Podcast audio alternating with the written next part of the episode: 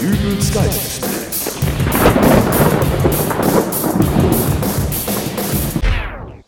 Hallo, grüß Gott, moin, moin, wie auch immer und herzlich willkommen zur 130. Ausgabe von Dübels Geistesblitz. Na, wie geht's? Ist ja eigentlich eher eine rhetorische Frage, auf die niemand eine ehrliche Antwort verlangt, ganz speziell was so den Gesundheitszustand der Mitmenschen angeht. Wer will schon auf die Frage, wie geht's, einen ausführlichen medizinischen Statusbericht hören? Leichtes Ziehen im rechten Bein, eine juckende Hautrötung im Nacken, Probleme beim Wasserlassen und eine nässende Wunde am linken Ellenbogen, aber sonst geht's. Danke. In den letzten Tagen hingegen habe ich festgestellt, dass sich die deutsche Bevölkerung mittlerweile doch für den gesundheitlichen Zustand der Mitmenschen im direkten Umfeld interessiert. Vor allem dann, wenn plötzlich geschnieft und gehustet wird.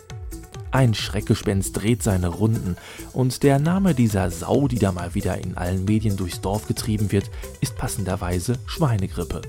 Und jetzt komme ich auch ein wenig ins Zweifeln, ob ich zu diesem ernsten Thema überhaupt Witze machen soll.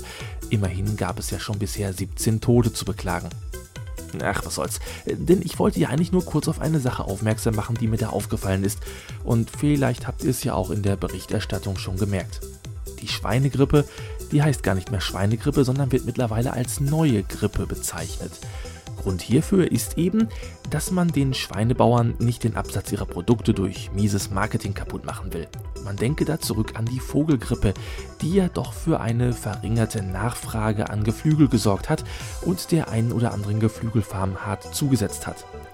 Ebenso spielen für die Bezeichnung neue Grippe religiöse Gründe eine Rolle, Stichwort Islam, wo das Schwein als unreines Tier gilt. Somit kämpfen wir also derzeitig mit der neuen Grippe. Nur, was ist in 2, 3, 4, 5 oder meinetwegen auch 6 Jahren, wenn dann wieder eine neue Grippe auf uns zukommt? Nennen wir die dann die ganz neue Grippe? Oder wird die neue Grippe in alte Grippe umbenannt und die neue Grippe ist dann eben die neue Grippe? Das wäre doch recht verwirrend in den Nachrichten, denn woher wüsste ich, dass die neue Grippe äh, eine neue Grippe ist? Der Vorteil für die Nachrichtenmacher läge natürlich auf der Hand.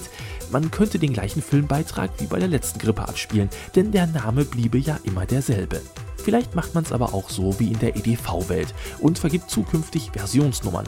Somit wäre der nächste Virenangriff mit Grippe 2.0 betitelt und bei leichten Änderungen der Version, wie beispielsweise einem Upgrade äh, auf grüne Pusteln im Gesicht, wird dann auf 2.1 erhöht.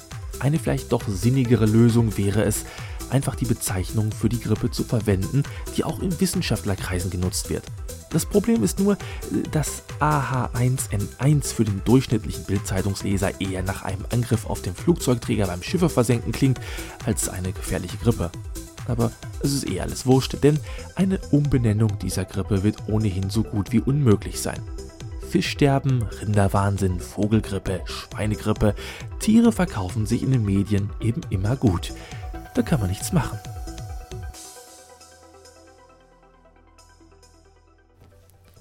Hallo, jetzt muss ich ausnahmsweise mal ein wenig still sein, denn ich bin hier zu Gast bei einer Eheberaterin und es läuft gerade eine Therapiesitzung. Dübel, ich darf um Ruhe bitten. Äh, selbstverständlich.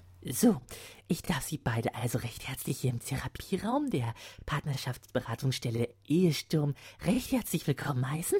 Mein Name ist Katharina von Bolste-Schützenhagen und ich frage mal ganz einfach salopp, wo drückt denn der Schuh? Ja, das ist jetzt wieder typisch Frau, nicht? Wenn es Probleme gibt, dann wird alles mit Schuhe kaufen gelöst. Erwin, äh, Sie wollten doch nur wissen, warum wir hier sind.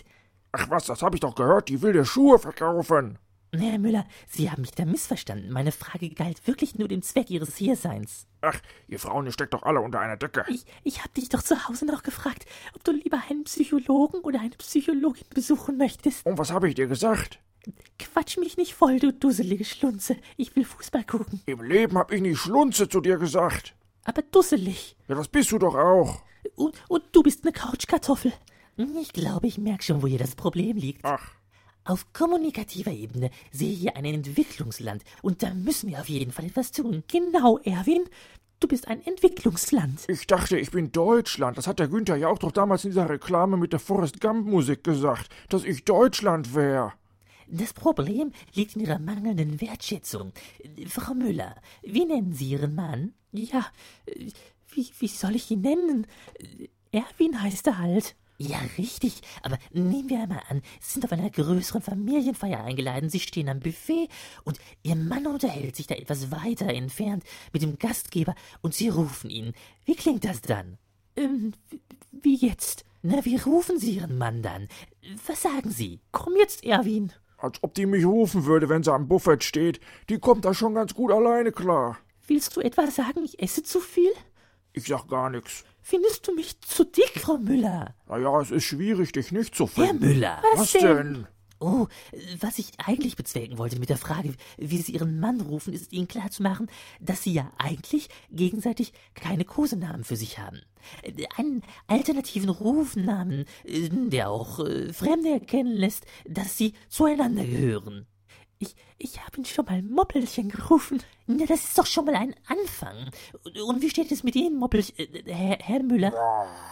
Ja, äh, wie Sie sehen, ist die Wahl eines Kosenamens sehr wichtig. Ich äh, habe ja einen kleinen Film zu diesem Thema, den ich Ihnen gerne einmal zeigen möchte. Herr Dübel, Äh, ja? damit Sie hier nicht völlig unter Delirium sitzen, seien Sie doch so gut und schalten Sie das Licht aus. Ich starte dann hier den Filmprojektor. Äh, jawohl. Licht aus. Und Film läuft. Bitte sehr. Personen, die in einer engen Verbindung zueinander stehen, wie beispielsweise Verwandte, Freunde oder Liebende, drücken ihre Zuneigung meist durch die Vergabe eines Kosenamens aus. Wer einen Kosenamen vergibt, der leitet diesen häufig von einer positiven Eigenschaft des Partners ab. Jedoch ist es wichtig, sich zu vergewissern, dass der Empfänger des Kosenamens diesen auch positiv annimmt, da es ansonsten zu Spannungen in der Beziehung kommen kann. Um Ihnen bei der Auswahl eines Kosenamens zu helfen, zeigen wir Ihnen in diesem kleinen Film, welche unterschiedlichen Arten von Kosenamen es gibt und in welche Fallen man bei der Vergabe eines solchen tappen kann. Im Großen und Ganzen unterteilen wir Kosenamen in fünf Unterkategorien. Da wäre zum einen mal die Gruppe der Märchenfiguren. Hier bieten sich als Kosenamen für den Herrn eher wenige Namen an. Figuren wie das tapfere Schneiderlein oder gar das Rumpelstilzchen eignen sich selten. Es empfiehlt sich eher allgemein den Märchenprinz zu verwenden. Bei den Damen schaut es das wieder anders aus. Hier gibt zahlreiche Figuren wie Dornröschen, Aschenputtel oder natürlich auch hier ganz allgemein die Prinzessin. Eine Warnung noch an die Männer. Vermeiden Sie es, Ihre Frau in der Öffentlichkeit Schneewittchen zu rufen.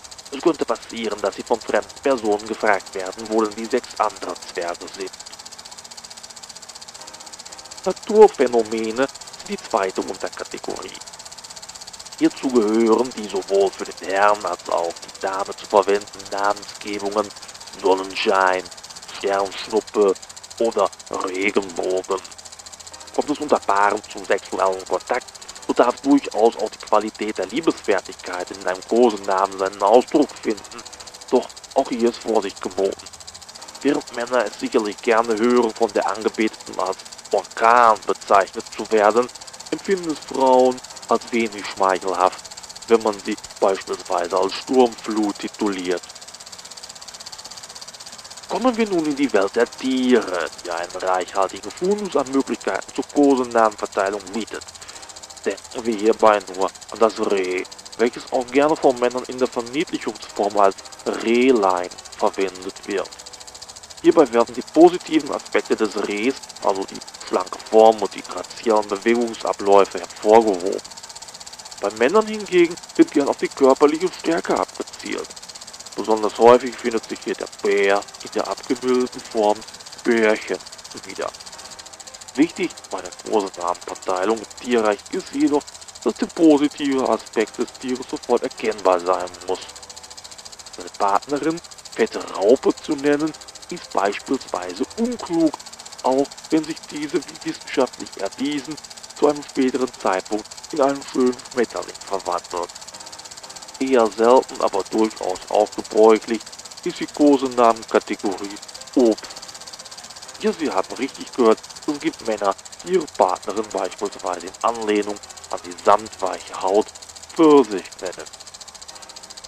Frauen nennen ihren Mann möglicherweise Süßkirsche, was auch den harten Kern zum Ausdruck bringt.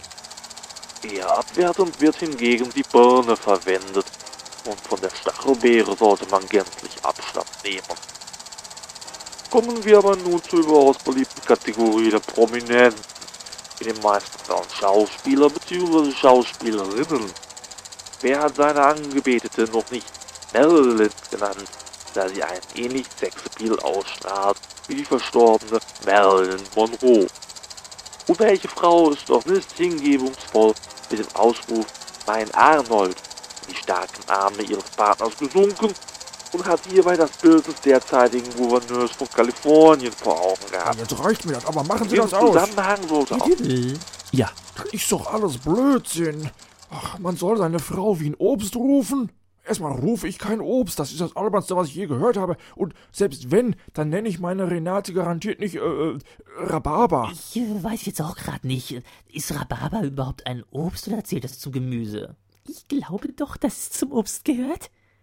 Sag mal, dreht nicht jetzt alle durch, das ist doch wohl egal. Das war nur ein Beispiel. Sie da. äh, wer ich? Ja, Sie. Sie sitzen ja die ganze Zeit mit Ihrem Aufnahmegerät, Sie sagen überhaupt nichts. Jetzt sind Sie mal dran. W- Was soll ich denn machen? Herr Dübel ist lediglich zu Beobachtungszwecken. Ja, nur halt mal den Rand, du Suppentroller. Ja, das ist doch. So, Kollege, du sagst mir jetzt mal einen Kosenamen für meine Frau. Äh, Ja, aber ich kann doch nicht. Doch, das kannst du. Äh, Wenn diese komische Beraterin hier, äh, wie war gleich dein Name? Katharina von Bolste-Schützenhagen. Ja, wenn diese Frau Bolz zu schützen, äh, wenn die hier weiter das Sagen hat, dann, dann, äh, dann muss ich mir wahrscheinlich die nächsten drei Monate jede Woche hier einen Film angucken und nervende Gespräche führen. Da hab ich keine Lust drauf. Deswegen sagst du mir jetzt, wie ich meine Frau nennen soll. Ja, äh, Na komm, du bist doch so ein Kreativer. wie wäre es denn mit, ähm, Schatz? Och, Herr Dübel, das ist ja wohl wahrscheinlich der. Oh, Finde ich aber gut, hat was. Kurz, knapp, passend. Was sagst du dazu, Schatz? Ja, wenn du meinst, Erwin. Ja, meine ich. So. Vielen Dank, Frau Doktor. Äh, wir werden Sie garantiert nicht weiterempfehlen. Und Ihnen auch vielen Dank, Herr Düber. Ja, äh, gern geschehen. Ja, dann Wiederschauen.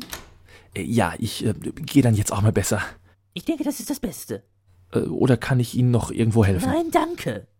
Alles in Ordnung in Ihrer Beziehung? Ich, ich glaube, ich hätte Müllers gerade echt helfen können. Und wenn Sie. Raus! Ist ja gut. Äh, Ich sag nur noch eben Tschüss zu meinen Hörern. Also, äh, liebe Hörer, das war's für heute. Bis demnächst. Euer Dübel. Und Tschüss. Ja, genau. Tschüss. Meckerziege. Und das meine ich nicht als Kosename.